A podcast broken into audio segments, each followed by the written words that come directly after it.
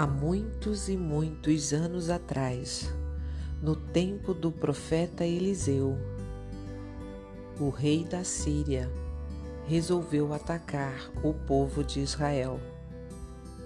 O profeta Eliseu orou ao Deus dos céus e pediu ajuda. E Deus ouviu a sua oração.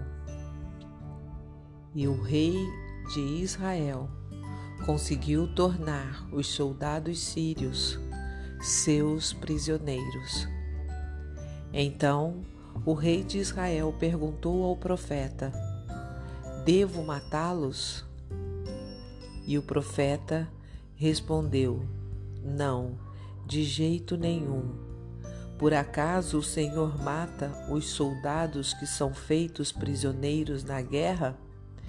Dê de comer e de beber a estes aqui, e deixe que voltem para o rei deles. Então o rei de Israel mandou fazer uma grande festa para aqueles sírios, e depois que comeram e beberam, ele os mandou de volta para o rei da Síria. Daí em diante, os sírios pararam de atacar a terra de Israel. Este trecho encontra-se no livro de 2 Reis, capítulo 6. E eu sou Ruth Maciel e quero ler para você uma mensagem do Pão Diário. O título de hoje é Realidades Invisíveis. Stephen Cass, editor da revista Discover, decidiu investigar algumas coisas invisíveis que fazem parte de seu cotidiano. Enquanto caminhava em direção a seu escritório, pensou: se as ondas de rádio fossem visíveis, o topo do Empire State Building, com seu conjunto de antenas de rádio e TV, estaria aceso como um caleidoscópio, iluminando toda a cidade. Ele percebeu que estava cercado por um campo eletromagnético invisível de sinais de rádio e TV, Wi-Fi e muito mais.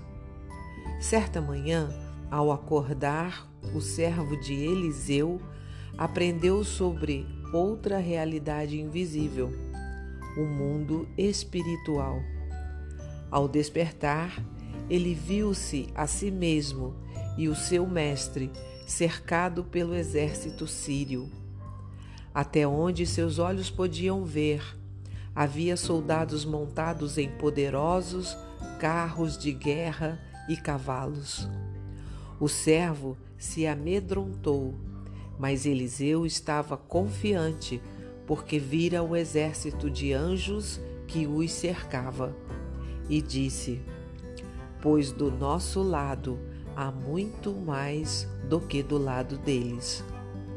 Então Eliseu pediu a Deus que abrisse os olhos de seu servo, para que ele também pudesse ver que o Senhor cercara seu inimigo e estava no controle. Você se sente derrotado e desamparado? Lembre-se de que Deus está no controle e luta por você e ordenará a seus anjos que o protejam aonde quer que você vá. Como você pode aprender a confiar na ajuda sobrenatural de Deus? De que modo isso mudaria a maneira de enfrentar as suas dificuldades? Um pensamento para o seu dia? Não tema, pois Deus está conosco e é por nós. Se você gostou, compartilhe com outras pessoas, porque a palavra de Deus nunca volta vazia. Tenha um bom dia e fique na paz do Senhor.